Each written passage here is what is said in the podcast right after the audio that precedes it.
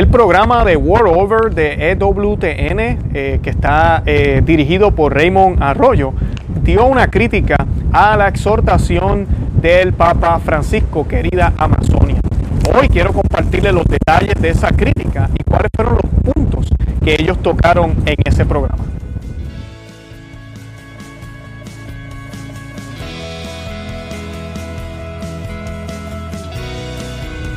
Bienvenidos a Conoce, Ama y Vive tu Fe. Este es el programa donde compartimos el Evangelio y profundizamos en las bellezas y riquezas de nuestra fe católica. Les habla su amigo y hermano Luis Román y quisiera recordarles que no podemos amar lo que no conocemos y que solo vivimos lo que amamos. Hoy les voy a estar compartiendo parte del programa de World por EWTN todos los jueves a las 7 de la noche, si no me equivoco. Y pues eh, es, dirigido por Raymond Arroyo, uno de mis programas favoritos. Normalmente ellos cuentan con la presencia del padre Gerald Murray o Murray y también eh, con el Ah, se me olvidó ahora el, el, de el presidente, si no me equivoco, uno de los grandes de Catholic News Agency, si no me equivoco, de Catholic Register. Eh, ellos tres siempre dan análisis sobre las noticias y esta semana pues hablaron un poco de la exhortación apostólica del Papa Francisco sobre la Amazonía y pues es interesante porque muchos de los puntos que ellos hablan fueron los que tocamos aquí y pues me parece interesante poder compartir la perspectiva de un cronista, de un reportero eh, en los medios de televisión, ¿verdad? En los medios de comunicaciones. Así que les voy a estar leyendo este eh, artículo bien cortico, rápidamente. Además de eso, pues yo quisiera que antes de que comenzáramos, encomendáramos al Señor a través de su Santísima Madre. Y lo vamos a hacer a través de un salve, Regina, de un salve. Eh, y la vamos a hacer en el nombre del Padre y del Hijo y del Espíritu Santo. Amén. Dios te salve, Reina y Madre de misericordia, vida, dulzura y esperanza nuestra. Dios te salve. A ti clamamos los desterrados hijos de Eva, a ti suspiramos gimiendo y llorando en este valle de lágrimas. Ea pues, Señora abogada nuestra, vuelve a nosotros esos tus ojos misericordiosos, y después de este destierro muéstranos a Jesús, fruto bendito de tu vientre. Oh clemente, oh piadosa, oh dulce siempre Virgen María, ruega por nosotros, Santa Madre de Dios, para que seamos dignos de alcanzar las promesas y las gracias de nuestro Señor Jesucristo. Amén. En el nombre del Padre, y del Hijo, y del Espíritu Santo. Amén. Bueno, y el programa eh, de Remo Arroyo pues estuvo hablando un poco en detalle de toda esta controversia con la exaltación apostólica. Y pues Laisa hizo un resumen y lo voy a estar compartiendo en el día de hoy y dice, eh, Raymond Arroyo, presentador de World Over en EWTN, cuestionó ayer en su programa por qué la exaltación apostólica postsinodal del Papa Francisco, querida Amazonía, no da respuestas claras. Eh, y lo otro, seguimos escuchando este término. La liturgia debe ser encarnada. El cuidado del medio ambiente debe ser encarnado, dijo Arroyo, preguntando, no estoy muy seguro de lo que eso significa, pero ¿por qué las respuestas claras no están encarnadas en estos documentos de la iglesia? Preguntó Robert, uh, Raymond Arroyo. El editor del jefe de Catholic Team mencionó la ambigüedad como un sello distintivo de lo que hace el Santo Padre. En el contexto de la publicación Querida Amazonía, dijo que el Papa Francisco podría haber tenido la intención de dejar la puerta abierta a los sacerdotes casados, a referirse al documento final del Sinodo publicado en octubre pasado. Y pues haciendo aquí una pausa, este punto lo hablamos en los dos videos que hicimos sobre la exaltación aquí en el programa de Conoce a Video Tu Fe, los invito a que lo vean. Pero eh, ahí es donde está el problema. Muchas personas están comparando lo que sucedió aquí con lo que hizo Pablo VI con Humana Vitae en aquella época cuando toda, muchos de los obispos en la iglesia estaban de acuerdo con los anticonceptivos.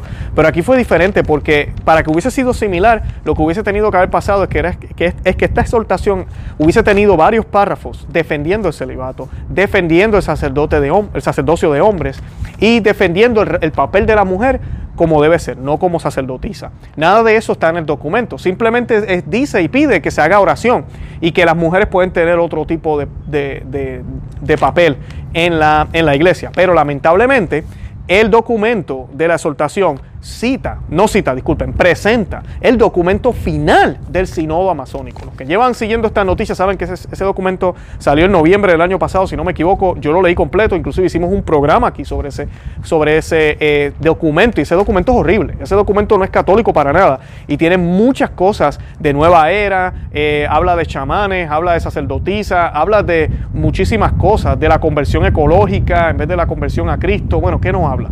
Y pues ese documento eh, hubo, hubo, mucho escándalo. Yo recuerdo que inclusive el Papa creo que dijo ah, de ese documento de que, de que no, que ese no era el documento final, que no nos, no nos preocupáramos. Lamentablemente ahora él dice que no lo cita, pero sí le pide a todo el mundo que lo lea y que lo tome en cuenta y que él pide que la iglesia aplique lo que se dice en ese documento. Y esto está en los primeros numerales de la exhortación apostólica, querida Amazonía. Así que es bien importante ese punto, porque entonces en ese contexto es que usted debe leer la exhortación de la apostólica de la querida Amazonía. Y eso es lo que está diciendo el, el director de Catholic Team, que dije al principio del podcast o del programa ahorita, que era el director de Catholic News Agency, no, es de Catholic Team. Y él está explicando eso de que ese es el problema con este documento, o sea, que no tiene esa fuerza que hubiese tenido si el Papa hubiese decidido defender el celibato como es y defender el sacerdocio solo de hombres. Lamentablemente eso no pasó. Sobre esto, eh, eh, no estuvo de acuerdo eh, el padre Gerald Murray, abogado canónico y pastor de la Arquidiócesis de Nueva York. Ambos hicieron sus comentarios en la edición del 13 de febrero de World Over, un programa de noticias en EWTN presentado por Raymond Arroyo. Eh, creo que fue un día muy feliz cuando el documento del sínodo fue emitido por, por el Papa Francisco, porque el sínodo le pidió dos cosas. Una es tener hombres casados ordenados sacerdotes y en segundo lugar tener mujeres ordenadas como diáconos. Y el Papa no accedió a esas solicitudes, dijo el sacerdote Murray. Sin embargo, luego advirtió que cualquier cosa puede pasar. Murray señaló que el Papa hizo hincapié en querida Amazonía para orar por las vocaciones y enviar misioneros a la región amazónica. Arroyo mencionó que algunos progresistas culpan a los hombres conservadores de la iglesia, como el Papa emérito Benedicto XVI, el cardenal Robert Sara y el cardenal Gerald Muller, por elevar el tema del celibato. Murray dejó las cosas en claro, mostrando que el propio Papa Francisco había hablado primero sobre un sínodo amazónico en referencia al obispo Fritz Lobinger, quien había escrito un libro sobre la ordenación de viri probatis, hombres probados como sacerdotes. El Papa luego lo puso en la agenda del sínodo, propuso esa propuesta para ordenar hombres casados. El cardenal Humes de Brasil, eh, el, el redactor general, él fue quien encabezó básicamente el documento que salió del sínodo, dijo Murray. Decir que una controversia que nunca debería haber ocurrido ocurrió porque algunas personas eh, defendieron la tradición de la iglesia, esa es solo una táctica de debate básica utilizada para terminar el debate, agregó. Raymond continuó en esta línea al referirse a los comentarios hechos por el Papa Francisco a los obispos estadounidenses. Los obispos estaban en Roma para su visita de rutina con el Santo Padre, que ocurre cada cinco años. Incluso negaba que los sacerdotes casados fuera una, importante, una parte importante de por qué convocó el sínodo en primer lugar. Eh, preguntó si, e, si eso estaba destinado a, tratar con el Amazonas, con ciertos elementos que tienen una aplicación universal, ¿por qué no celebrar esa reunión entonces en el Amazonas? En cambio, la trajeron a Roma y también trajeron a Pachamama a Roma. Crearon la expectativa de que lo que se estaba hablando allí inevitablemente tendría aplicaciones para la Iglesia Universal, dijo Raymond. Raymond sugirió tomar el documento como está escrito y decimos, eso es todo lo que puede llegar y no más allá.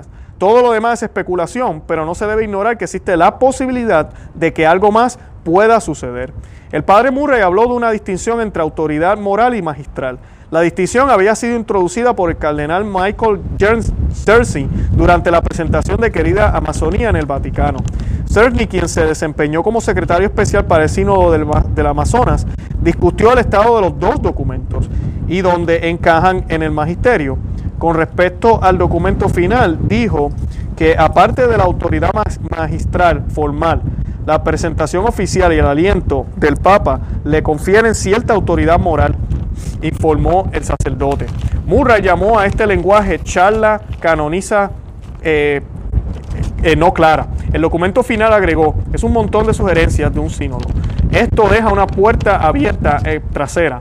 Cualquier cosa puede suceder. Al mismo tiempo, después de dos años de discusiones sobre hacer el celibato opcional, no hay clero casado contenido en el documento. Cuando se le preguntó sobre el lenguaje poético de querida Amazonía, Raymond Arroyo expresó su crítica a lo que llamó sueño amazónico. Dijo que no es útil para el tipo de problema que enfrentamos. La idea de que de alguna manera el misticismo o la profecía o citar a los poetas de alguna manera nos dará algo más que una especie de sentimientos cálidos sobre lo que debemos hacer. No me parece que eso vaya muy lejos, respondió Arroyo. Sobre la cuestión de la diaconisa, el padre Murray alabó lo que Francisco escribió en la Asociación Apostólica. Decir que las mujeres son menospreciadas en la iglesia es una mentira absoluta, una calumnia que se usa básicamente para obtener poder, argumentó el abogado canónico. Añadió, las personas que quieren no catolicizar la iglesia son las que proponen la ordenación de las mujeres, y el Papa ha dicho que no. Con respecto a las estatuas de Pachamama utilizadas durante el sínodo amazónico, Murray dijo que el reclamo del Papa, según el cual es posible tomar un símbolo indígena de alguna manera, sin necesariamente considerarlo como idolatría, podría ser no aconsejable. El paganismo no es una historia natural benéfica en la que las personas se llevan bien. El paganismo es sobre el miedo a los dioses paganos que son viciosos y que lastiman a las personas. Las aplaca como lo hicieron los aztecas, matando seres humanos. El paganismo se trata de temores y ansiedades primarias que no se remedian porque no conocen al Dios verdadero. Es de origen e inspiración diabólico, explicó inequívocamente el padre Murray. Recientemente, el discurso del obispo Robert McCroy de San Diego, quien dijo que el cambio climático podría considerarse especialmente la prioridad en la enseñanza social católica, y también el obispo Marcelo Sánchez Orondo dando comunión al presidente de la Argentina y su amante, fueron también temas que se trataron en este programa. Pudieron ver, eh, ahí tocaron varios puntos que nosotros tocamos también sobre este documento. Yo sigo invitando a todo el mundo a leerlo.